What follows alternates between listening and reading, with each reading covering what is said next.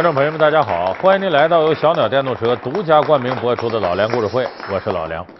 最近有一首啊翻唱的老歌，哎，在网络上非常红，它的名字叫呢《武先生特烦恼》，它是用过刘德华的声音唱的，就来自于这个《夏洛特烦恼》这电影里边。哎，那个夏洛呀，呃，穿越回来一九九七年，呃，给刘德华写一首歌，接地气的歌，是用粤语唱的。粤语版的也有。我的老家，他早住在这个屯了。我喺这个屯里头生头长的羊。好，那就定了，就这首了啊。呃，翻的是哪个老歌呢？就是《乡村爱情》里边那个咱们村里的人那么这个歌火了之后呢，正赶上接下来刘德华主演的电影叫《解救武先生》上映了。所以他的营销团队呢非常聪明的把这歌借过来了，然后把名字改成呢叫《武先生特烦恼》，然后呢用刘德华唱这歌的时候呢，画面配的都是解救武先生的电影画面。我的老家，就住在这个村，我是这个村里头生土上的人。应该说这是一个非常高明的营销手段，哎，电影啊歌曲啊都红了，可是呢。看过《解救武先生》这个电影的朋友都知道，这个电影可没有这歌这么轻松，更加不是个喜剧。几个小时之前，大老板愿意用一千万把我春节的时候拍戏，没想到现在有人让我几百万买回自己的命。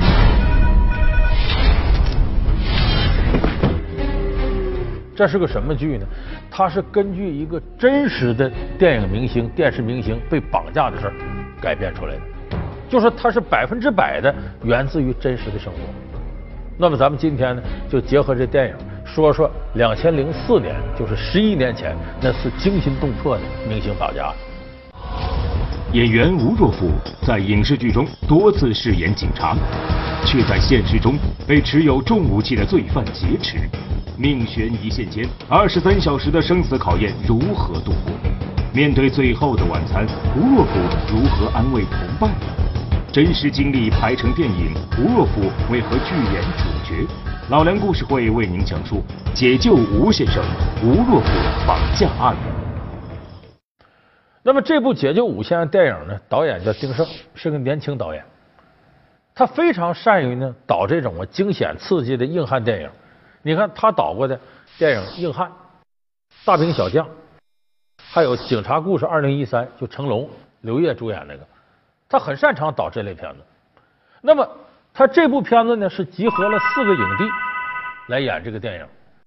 本来呢，这个丁晟是要找吴若甫演这个《解救武先生》里这武先生，可是吴若甫坚决拒绝演，就连演警察，他都是一而再、再而三找他，他才同意。他压根就反对演这部片子，为什么呢？因为这个片子的事就是他本人的事当年就是吴若甫被绑架了，他引发了这么一个惊心动魄的故事。而且这个叫解救吴先生，本来是解救吴先生，这吴先生谁？就是吴若甫。那么当年这个事儿到底来龙去脉是什么呢？这是发生在两千零四年二月三号凌晨的两点钟的事。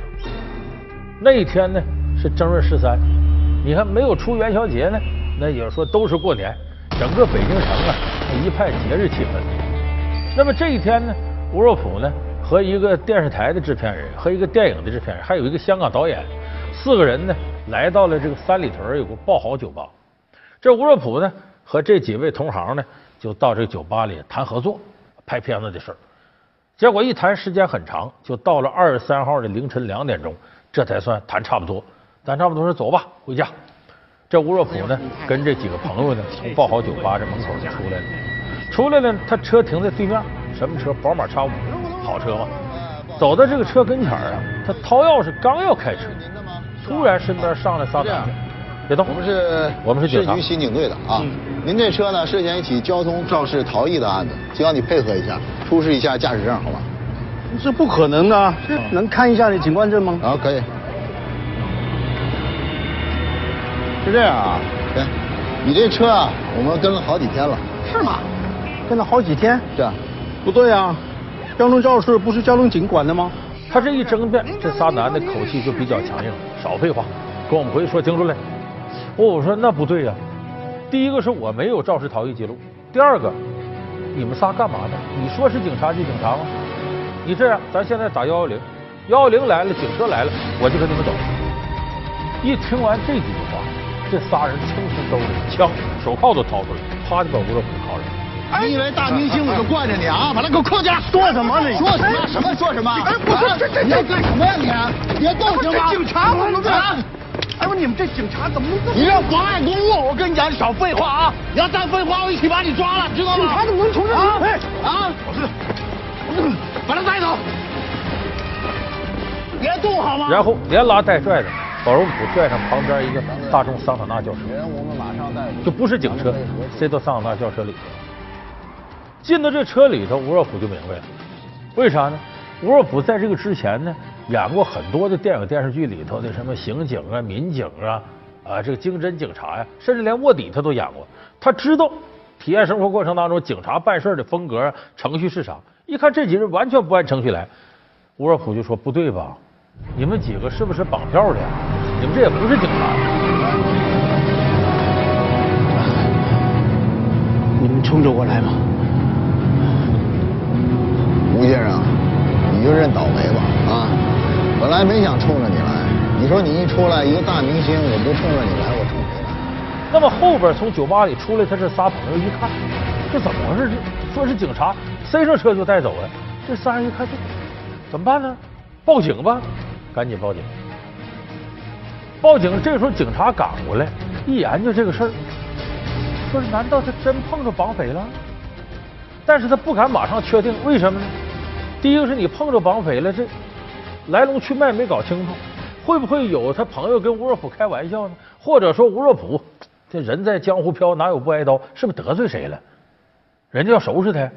所以这些都没确定。我说这样吧，呃，这一带有绑匪的案件发生的案底儿，有过这样案底儿，咱把那个以前的犯罪嫌疑人照片拿出来，让他们这仨朋友看，你看这里有没有这些人？就有过绑架记录的这些，这个这个这个一指，结果这仨人看有这个人，有这个人，确定？确定？确定？一看这个人是黄子华，这警察有点懵，怎么的？这个人叫王丽华，外号叫华子，二十七岁，是一个非常凶残的绑匪，以前有过多起绑架案记录。那么说，为什么警察看他觉得头疼呢？这王丽华是个惯犯。这我说的事儿，这不是两千零四年二十三号吗？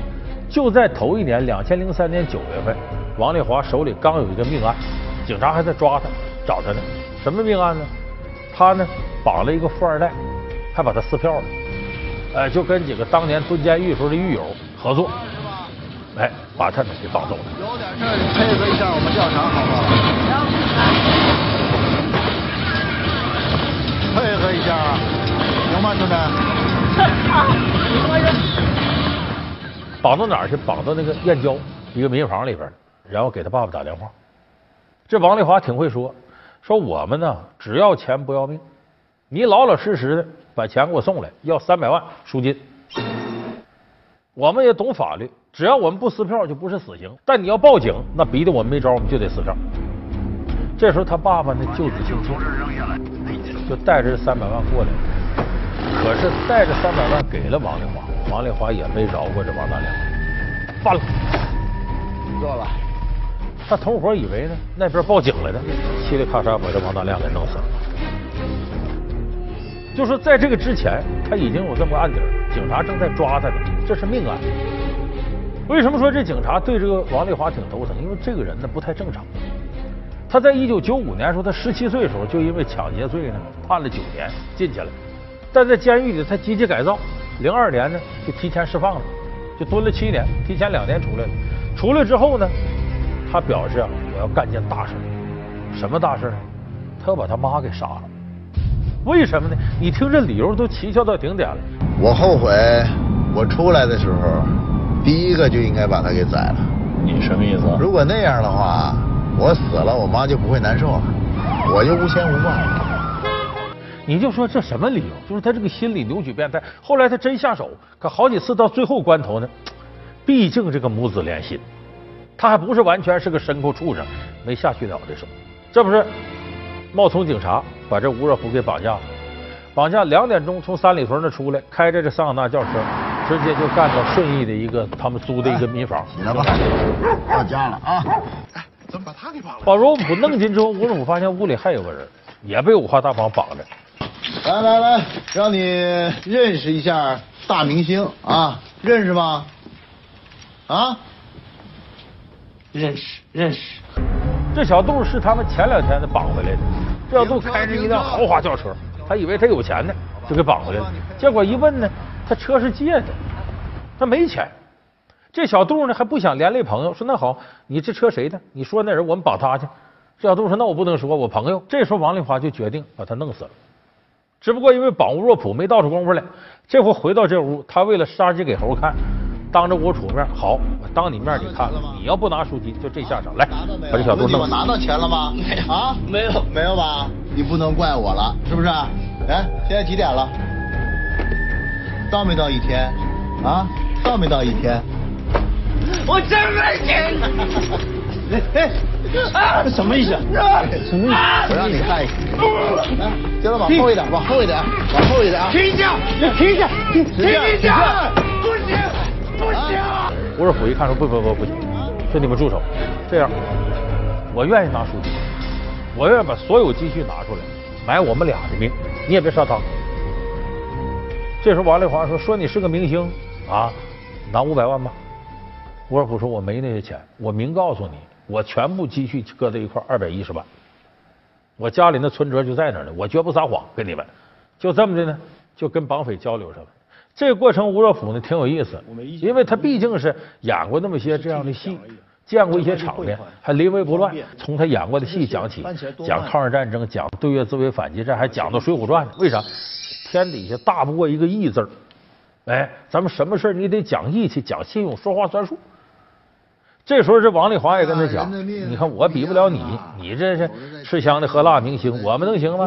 你看俩人还在这个层面上进行交流了。就这么的，吴若甫把家庭地址告诉他，到哪儿找存折。那么他这面交代，那一边这警察也开始布置天罗地网。那赶紧到吴若甫家，可是到吴若甫家去晚了。就是在凌晨四点钟之前，这王丽华已经开着车干到吴若甫家。把那个存折还有一台摄像机给拿走，这已经提前给拿走了。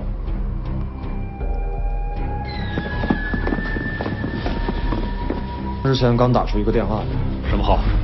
应该是银行的客服。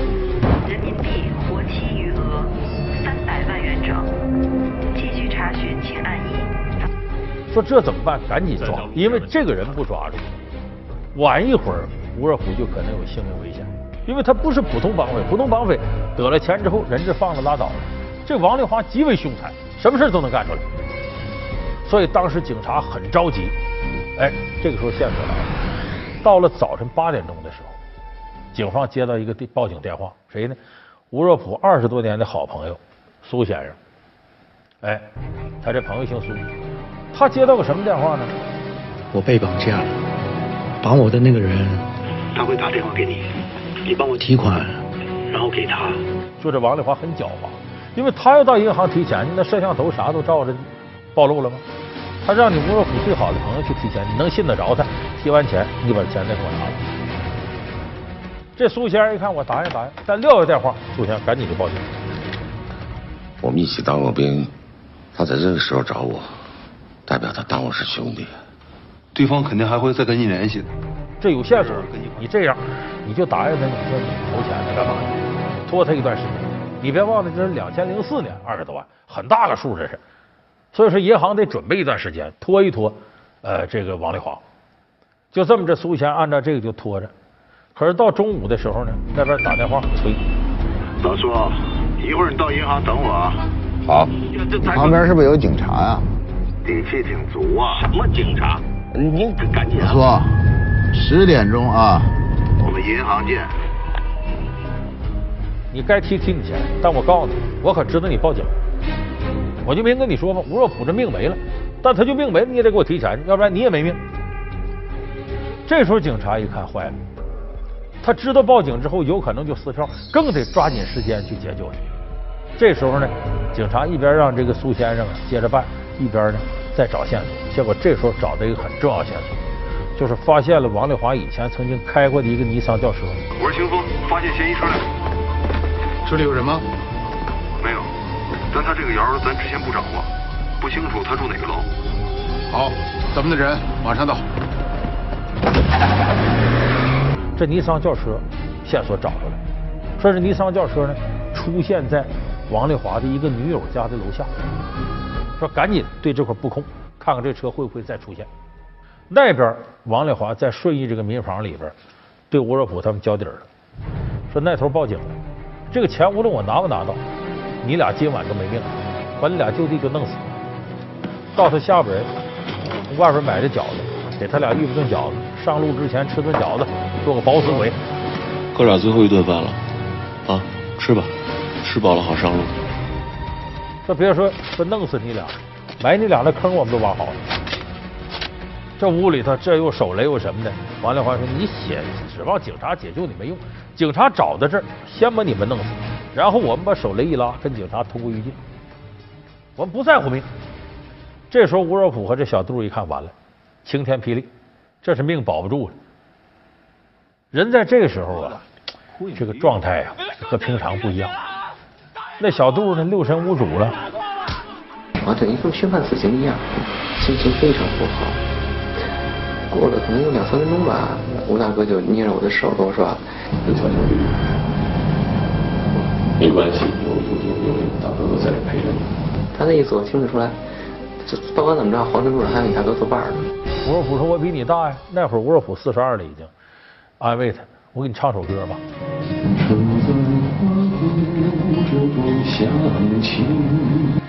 掌声在划过之中响起，泪水已涌在笑容里，不是欢乐送到你其实咱就是安慰安慰他，同时呢，也给自己的人生告个别。那么就在这个时候，这个破案迎来了转折。老梁故事会为您讲述解救吴先生吴若甫绑架案。老梁故事会是由小鸟电动车独家冠名播出。这王丽华呢，到他女友家去了，也是到那儿呢，开着这尼桑车呢，准备最后跟苏先生联系，要提这钱。结果警察一看这车又出现了，这王丽华上楼上他女友家，在楼下，警察把这个尼桑车的前胎给扎爆。不一会儿。有人下来戴个墨镜，警察一看，这就是王丽华，跟到他后头，这车往前开，前胎给扎爆，能开多远？不一会儿就开不动了，就拐到一个修车行修车去。修车这过程，警察已经布控了，冲上来，迅雷不及掩耳之，快呀，就把他给摁倒了。快点办了！摁倒了，这可是千钧一发。为啥？他裤兜里真揣个手枪，前后腰这别着两把手枪，尼桑车里搜出七把手枪。哎。就你一不留神，他把手雷拉爆了，玉石俱焚，全完蛋了。啊，这明白怎么回事吗？好，就办。嗯，配合好呀。是，我你配合好，我得知你知不知道这事儿？你让我这人名，我知道这么。我告你几个？啊，你你最关心那个什么呀？啊，吴。啊，吴什么？演电影的，还过吗？那你还真知道。这赶紧给他带回警局审。你就绑那吴若甫在哪儿？这王丽华是不吱声，一言不发。在审的过程当中，警察很细心，就发现呢，他这一边接受审讯一边看表。为啥他看表呢？说明他和同伙约定有点。张总，这孙子一直看表。留给咱们的时间不多，这吴先生应该还活着。他约定有点，他一定有明确的目的，他一定会有反应。晾着他，先别着急。果然，隔不一会儿，王丽华说了。我没别的想法，你想让我撂容易，我可以跟你们说，但是呢，我有个要求，你得让我看看我女友，我得跟她见一面，交代点事儿。这警察知道他想看他女友，绝不是那么简单就看女友这点事儿，肯定里头有事儿。但是既然他张嘴了，这就有线索。好，你去压着他。那么就在他女友下楼，俩人在楼下见面，警察就不对，这里头准有。我说怎么了？你还看不出来？我问你为什么？最后一次见面了，还不亲亲我？放开！搁这个金属探测仪检查的时候，哎，滋儿滋儿滋儿，到下身这会响了，在他内裤夹层里发现一枚钥匙。这钥匙干嘛的？能开所有的手铐。他靠着呢。就他为什么之所以他琢磨要见他女友，是想借这个机会把这个钥匙拿出来，把手铐打开，当时就跑。警察就知道他准有事儿，事先下手绝了这条道。这样这个希望没了，这王丽华撂了啊！我绑着人在哪哪哪？前面应该左转了，上高速能快点。这王丽华就交代了，在顺义哪哪哪平房里头，这俩人在这儿呢，屋里头还有枪有手雷。警察一看这事儿咱不能自个儿干，赶紧请求特警支援。就这么着，在北京特警的帮助之下，迅雷不及掩耳之势，把门踢开进里头，快速把屋里三个犯罪嫌疑人制服，把这吴若甫跟这小杜给救出来。没事了？有伤没有？没伤，没伤啊。救出来的时候是什么时候呢？是太晚上十二点。就说从他被绑走，最后到救出前后。不到二三个小时，你想这二三个小时里头，我们在这说，你可能都觉得空气很紧张，心都揪着。你说当时当事人得什么心理？二三个小时，惊险曲折、离奇刺激。后来北京电视台《法制进行时》栏目呢，全程报道的这二三个小时发生这些惊心动魄的事儿。没事的啊，没关系的啊，真的没事，生命会永远跟你牵手，没事。他来得多早早就知道你肯定没事。放心吧，这么多人都特别惦记，看着北京的民警，坚持住，坚持住。把吴若甫解救回来，完吴若甫回到家休息了很长时间。等那边的王丽华呢，呃，这所有案子坐实了，把他也抓住，一年以后枪毙了。这可以说天网恢恢，疏而不漏。呃，善有善报，恶有恶报。那么。这个事情经媒体报道之后啊，很多拍电影、拍电视剧的盯上这事儿了。沃尔夫说：“那不，这种事儿让你们拍成电影，我还活不活了？”他说：“活不活什么？心灵再次受到刺激。你说任任何一个人在生死之间、天堂和鬼门关之间打个转，一般人哪受得了这刺激？也确实是这样题材，这么些年来真拍出来。就是大家记不记得电视台经常重播一个电视连续剧叫《插翅难逃》？呃，背景就是以。香港的世纪大盗张子强绑架李嘉诚大公子李泽钜为背景的，那个是拍出来，但是啥？那是后来张子强被抓住枪毙了，倒以前的事儿。你这吴若甫这事刚发生，他本人绝对不同意，所以这一撂撂了十年。十年之后，在二零一四年的时候呢，这导演丁晟呢就找到吴若甫，说能不能拍软磨硬泡。吴若甫最后说，反正十年过去了，拍拍吧。也他我演警察，为啥？我要向当年救我的警察致敬，我好好演这角色。但是我绝对不可能演这其中的主角，再演我自己，我不愿意接受这个刺激。所以这就是我们今天看到的《解救武先生》这个电影的来龙去脉。那么你要看了这电影呢，你也会感觉到二三小时之内啊，种种惊心动魄、惊险刺激的场面。其实这也说明一个道理，就是真实世界里发生的案件，是任何一个再高明的编剧。他都编不出来。感谢您收看这期老梁故事会老梁故事会是由小鸟电动车独家冠名播出。我们下期节目再见。